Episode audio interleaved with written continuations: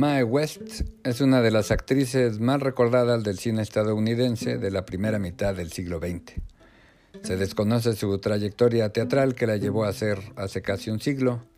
la mujer mejor pagada en todo Hollywood gracias a que sus películas recaudaban más dinero que las de ningún otro autor.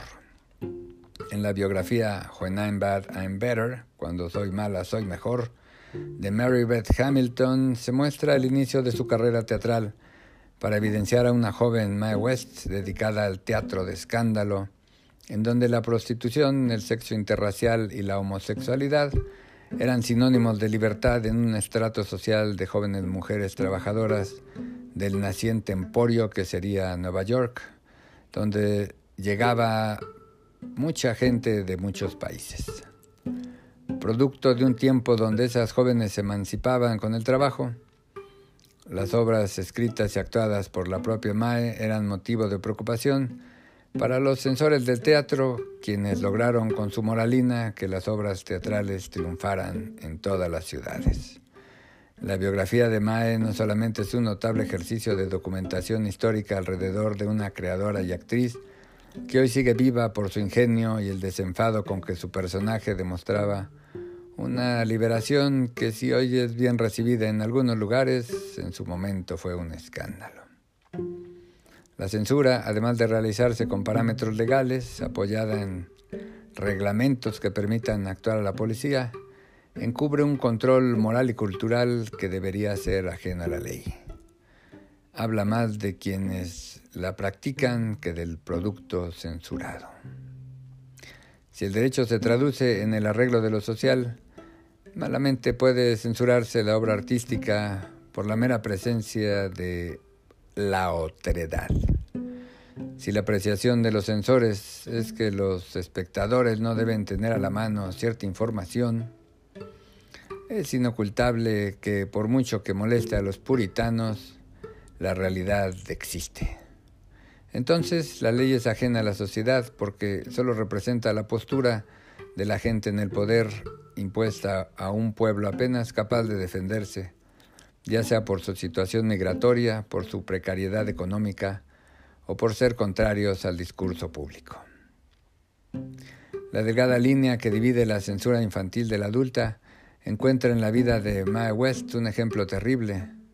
porque los ataques contra ella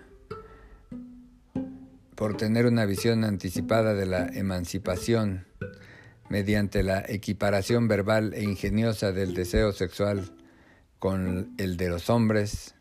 que a su lado parecían más torpes adolescentes que hombres en busca de una mujer para lograr un momento placentero. Esos ataques llegaron a muchas personas al postergar la apertura social de la diversidad. Siguió la doble moral de perseguir a los abiertamente distintos para seguir practicando a escondidas aquello que no gustaba la censura. Si una mujer blanca, exitosa y popular era atacada, los homosexuales, los transexuales y las parejas interraciales de menos recursos económicos y mediáticos entendieron muy bien que no era el momento de mostrarse públicamente cuando la maquinaria del Estado era capaz incluso de acabar con las inmensas ganancias cinematográficas logradas por Mae. Cualquier legislación que hoy siga con esta idea de censura será ajena al sentido democrático que el derecho enarbola. Quizás el mayor problema de la censura que Ma West recibió se tradujo en impedir el desarrollo artístico de esta actriz de sorprendente agudeza verbal en sus inicios y que acabó su vida en la decadencia creativa, llevando su personaje a la degradación. En condiciones más propicias, ella habría logrado un humor único en el ámbito cinematográfico, incluso por encima de humoristas como Groucho Marx, al combinar lo verbal con lo físico para abonar a una revolución cultural basada en el sexo libre, interracial y homosexual franco. La censura no solamente limita a los espectadores por suponerlos incapaces